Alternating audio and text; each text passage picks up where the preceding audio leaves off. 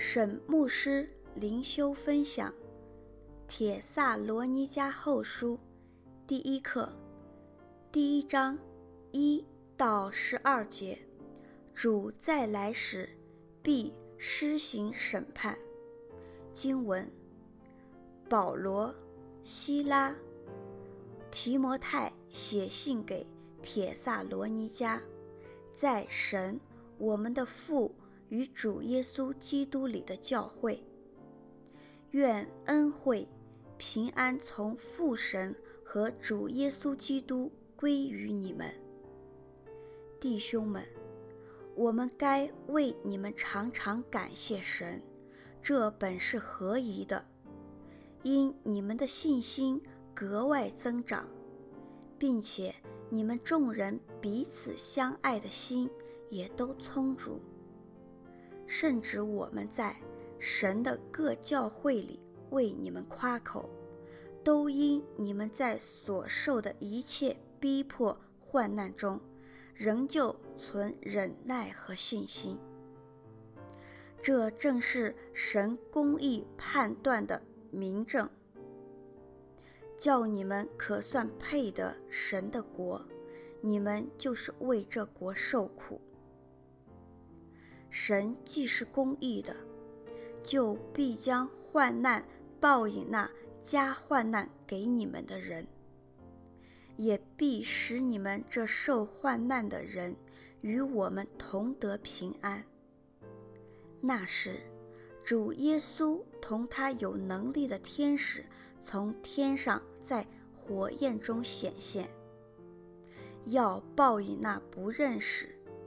神和不听从我主耶稣福音的人，他们要受刑罚，就是永远沉沦，离开主的面和他全能的荣光。这正是主降临，要在他圣徒的身上得荣耀，又在一切信的人身上显为稀奇的那日子。我们对你们做的见证，你们也信了。因此，我们常为你们祷告，愿我们的神看你们配得过所蒙的召，又用大能成就你们一切所羡慕的良善和一切因信心所做的功夫，叫我们主耶稣的名在你们身上得荣耀。你们也在他身上得荣耀，都照着我们的神，并主耶稣基督的恩。沈牧师灵修分享，在帖撒罗尼迦前书，保罗非常有力地提到了主再来的信息。可惜的是，有些帖撒罗尼迦信徒误会了这个信息。他们以为保罗是在说，耶稣随时会再回来。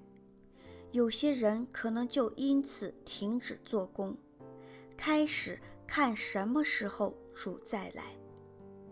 当时教会正受迫害，以致保罗的信息更加被解释的似是而非。很多人想，耶和华所定的日子。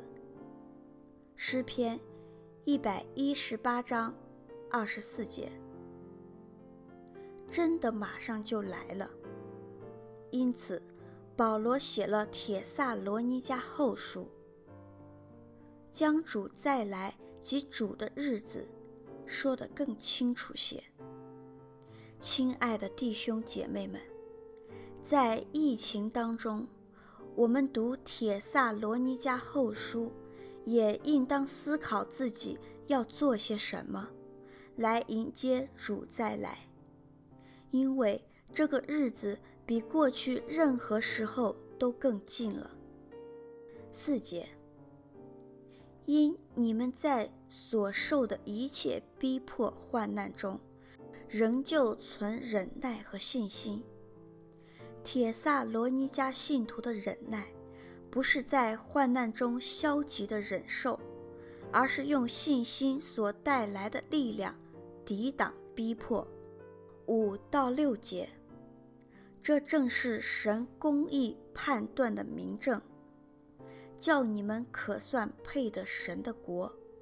你们就是为这国受苦，意思是你们为神的国受苦，因此可以配得神的国。而你们配得神的国这件事，就成为神公义判断的明证。透过苦难，神的子民变得更坚强。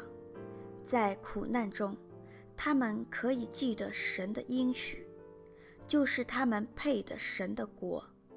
弟兄姐妹们，不要误会了，以为苦难是信徒将来获得至终的救恩的必要条件。但是，苦难以及借着苦难所显示出来的信心，正表明了神在信徒生命中的工作，因此他们配得神的国。而六节，神既是公义的，就必将患难报应那加患难给你们的人，说明了苦难也是为将来的审判做准备。神看得清清楚楚，是谁迫害了基督徒，在神的公义原则下，他们会受更大的审判。七节，也必使你们这受患难的人与我们同得平安。新译本翻译成同享安息。安息在这里有两个不同的层面。第一个层面是，信徒知道他们所受的苦难可以坚强他们，使他们配得神的国。五节，也就是准备好了要接受基督的国度，他们可以因为这个盼望而得到释放的安息。第二个层面是，信徒知道。当神的最终审判来临时，所有迫害他们的人所犯的错都要得到审判，公义终得伸张，也是一种释放。这个日子什么时候会来到呢？对正在受苦的人而言，当然希望公义的审判赶快来到，但我们要知道。我们今生可能看不到，然而这日子将来必然来到。当主再来的时候，主耶稣同他有能力的天使从天上在火焰中显现，这日子就来到了。八到九节，八节，要报应那不认识神。和那不愿听从我主耶稣福音的人，主再来时，人会分成两类，也只有两类，属于他和不属于他这两类，没有第三类，没有骑墙派。那不听从我主耶稣福音的人，不再有希望，不再有机会听福音。九节。离开主的面和他全能的荣光，对今天还不信主的人也许无所谓。他们觉得，反正他们不信，不能见主的面，不能见主的荣光，又如何呢？殊不知，主是生命的唯一来源，离开主就失去了真正的生命，这是何等凄惨的事！十一节，因此，我们常为你们祷告。对信徒而言，虽然将来的荣耀是非常肯定的，但我们在地上仍然有征战，因此我们需要经常的彼此代祷。弟兄姐妹，应当积极的参加教会的祷告会，切莫只把它当成一个寻常的活动。